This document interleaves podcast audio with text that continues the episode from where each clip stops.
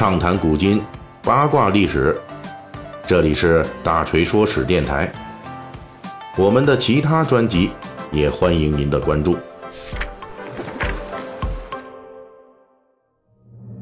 最近啊，咱们有媒体报道说，这个海南、陕西、浙江等地啊，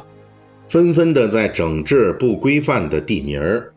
这其中呢，各地频频采用的，比如说像维也纳、维多利亚、海德堡、加州等等著名的外国地名来命名的一些楼盘啊、小区啊、建筑物啊等等，也被纳入到了整治行列。其实这类用洋地名来命名的情况，在我国目前的建筑中啊，并不鲜见，啊，呃，所以呢，本期呢，我们就来解释一下为什么这些洋地名当初会被人喜好，并且用来当做一些地方的命名。按照目前的一些观点呢，我们如今生活中常见的用来命名小区、楼盘等处的这些洋地名，是改革开放以后国外的洋文化大量涌入我国的一个副产品。毕竟呢，西方的经济要更发达一些。那从国民心理上来说呢，国人希望通过傍洋名来标榜自己紧跟潮流。对于这类专家的说法呢，咱们呃大锤说史啊，毕竟呢还是个讲历史的栏目，所以呢就不分析这背后是否真的有类似的心态。那我们呢，还是主要来说说这些看起来时髦的外国地名历史的词源和实际本意到底是什么？那为什么呢？他们会受欢迎？比如起这个洋地名是经常用的维也纳啊，历史上的维也纳呢，那是欧洲名城，现在奥地利的首都。呃，在维也纳留下足迹的历史名人和艺术巨匠非常之多，因此呢，一旦用维也纳这个地名来起名似乎呢就能给建筑啊或者是楼盘增加了几分文艺的这种风采啊。不过呢，历史上维也纳这个名字呢，实际是我国近代翻译家根据其发音将它的音译成了维也纳。它本身的词义呢没有这么多文艺的内涵。维也纳这个名字的拉丁语的词源大致呢可以翻译为白河畔的堡垒，简称为白河堡啊。如果我们真的是用维也纳的这个意义，那就有意思了，因为我们国内啊也有一些地方叫这个名字，比如说北京延庆啊就有一个白河堡，是个村庄的地名，而且在这个村的发展的历史上啊，确实是因为明代在这里的白河峡谷修建了堡垒而得名的，其地名的来历跟维也纳也很相似。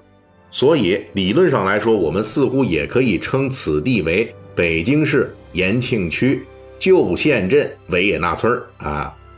实际上呢，这些外国地名在历史上的出现，往往具有其本国的具体的历史和国情的传承。如果我们真要较这个真儿的话，那么采用这些外国地名的原意来翻译并且使用，那么我们确实能够在我国境内找到很多相对应的地方。比如常见的洋地名维多利亚啊，这个名字呢常常被国内的房地产商用作楼盘小区的名字。乍一听这个名字啊，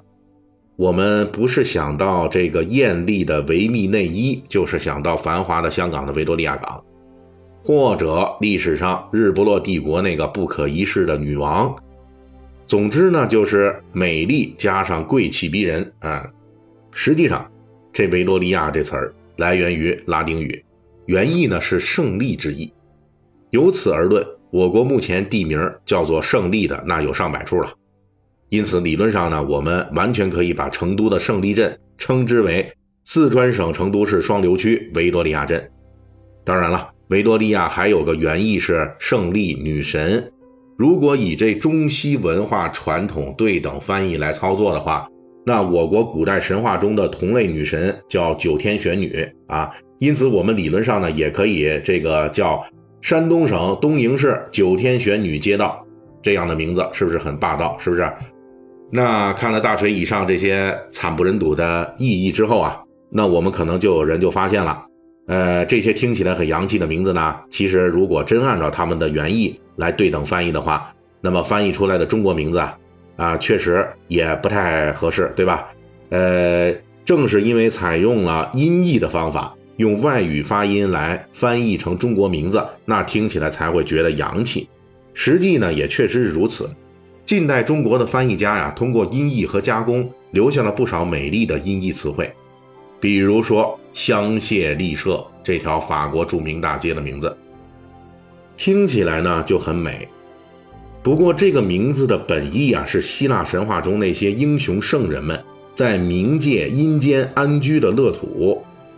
如果根据这个本意来翻译的话，那对应的应该是我国国内那些叫做极乐的地名。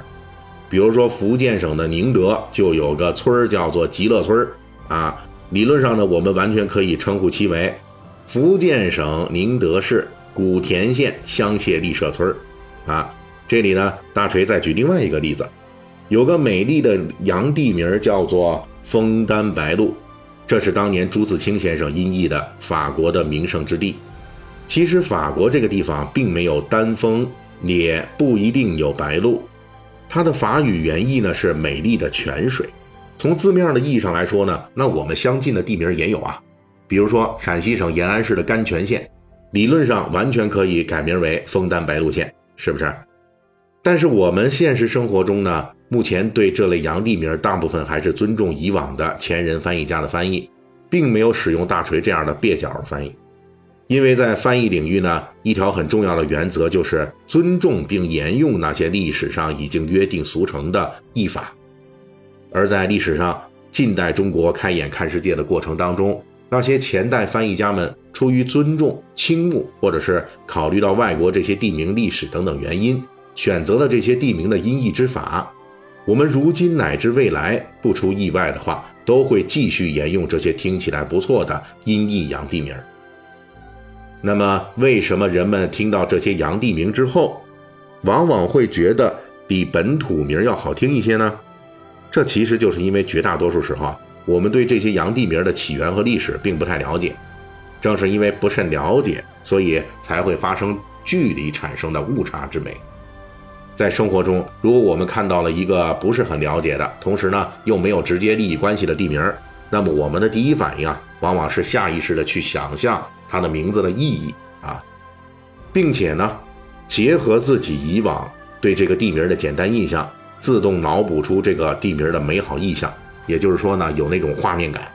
那更何况这些音译的洋地名啊，往往还带着当年翻译家的文学功底，因此呢，就更让人倾向于美好的想象。本期大锤就跟您聊到这儿，喜欢听您可以给我打个赏。